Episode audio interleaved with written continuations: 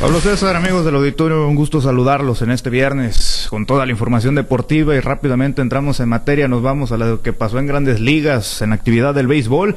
Les comparto que el equipo de los Rays de Tampa Bay llegaron a 13 victorias y empataron el récord más ganador para un equipo en las mayores en un inicio de temporada, esto dentro de la era moderna, hablando por supuesto ya en la etapa de la Serie Mundial, la cual se pues inició en 1903. Esto lo hizo el equipo de los Rays de Tampa Bay luego de superar a los Mediarrojas de Boston por pizarra de nueve carreras por tres con una gran voltereta. Esto era en la parte baja de la quinta entrada, pues le dieron la vuelta a este compromiso que iban abajo un tres carreras por uno. Esto en el Tropical Field.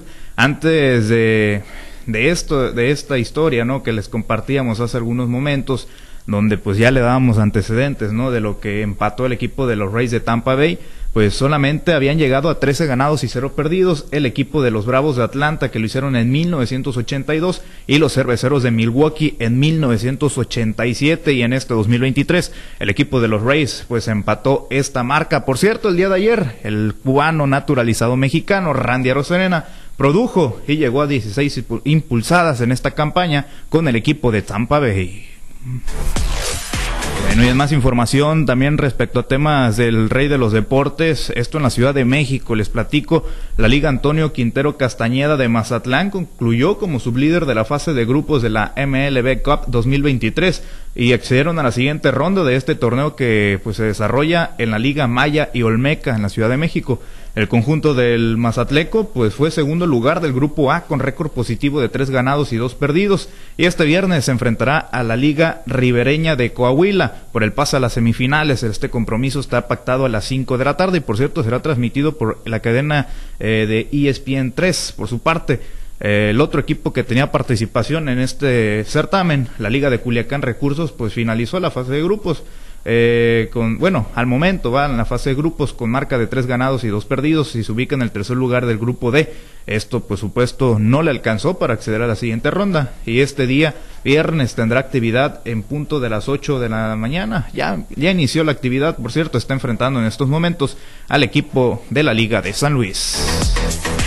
Bueno, y también en, torneos nacionales de ligas pequeñas, esto en el béisbol, esto en el municipio de Ahome, pues la liga de, de este municipio logró sus boletos la semifinal del torneo nacional de ligas de béisbol nueve años, única tras superar por nocaut al conjunto de la Liga de Mazatlán, esto por pizarra de 29 carreras a 5. Abultada, un poquito abultada esta pizarra, este score entre los aumenses y los mazatlecos.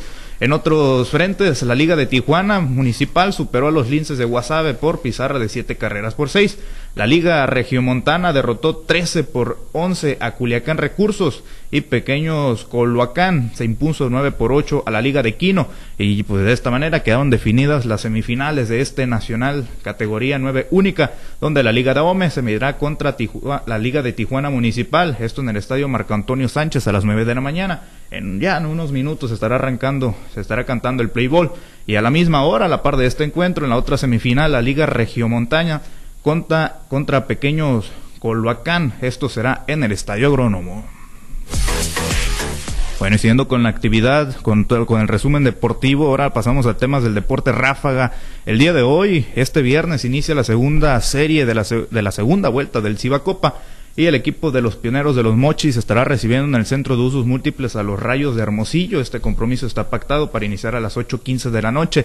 Por cierto, los Mochis vienen de ser barridos por el equipo de Guaymas, mientras que Hermosillo, que finalizó como líder de la primera vuelta, viene de superar en par de ocasiones a Ciudad Obregón. Por otra parte, en la capital sinaloense, el Polideportivo Juan S. Millán recibirá el encuentro entre los Caballeros de Culiacán y los Pioneros de Guaymas. Esto será a las 8.15 de la noche. La nobleza viene de dividir serie contra Venados de Mazatlán.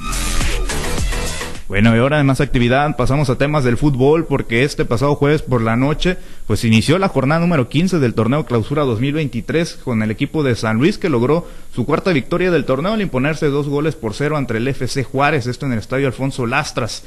Por cierto, este viernes pues seguirá la actividad, ¿no? Entre el equipo del Mazatlán que vuelve al Estadio Kraken tras dos jornadas fuera de este inmueble sinaloense y estará enfrentando a los Cholos de Tijuana será el último lugar contra el penúltimo. Vaya partido el que se espera.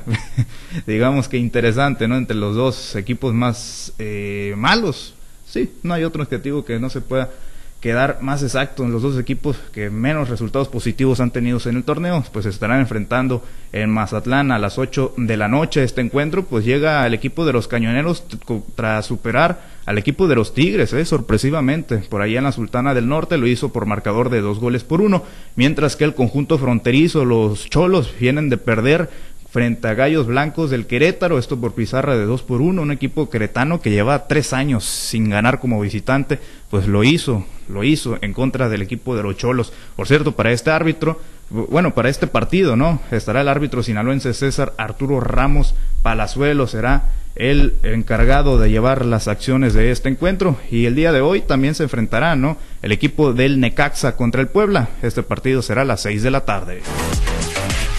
Bueno, ya para finalizar con la información rápidamente en temas internacionales del fútbol, comentarles que Robert Dante Siboldi debutó con los Tigres y lo hizo de qué manera, eh, muy buena, goleando 5 por 0 Motagua, esto en el Estadio Volcán para un global de 6 por 0 que le dio el boleto a las semifinales de la Liga de, la, de Campeones de la CONCACAF. Y de esta manera los regiomontanos se enfrentarán contra el León en la antesala de la pelea por el título. Y por otra parte, en la otra serie, el equipo de Filadelfia, conjunto de la MLS, se medirá contra el LAFC de Los Ángeles. Bueno, Pablo César, esa es la actividad deportiva más relevante del momento. Bien, muchas gracias. Gracias, Misael. Excelente viernes para todos. Misael Valenzuela y los deportes.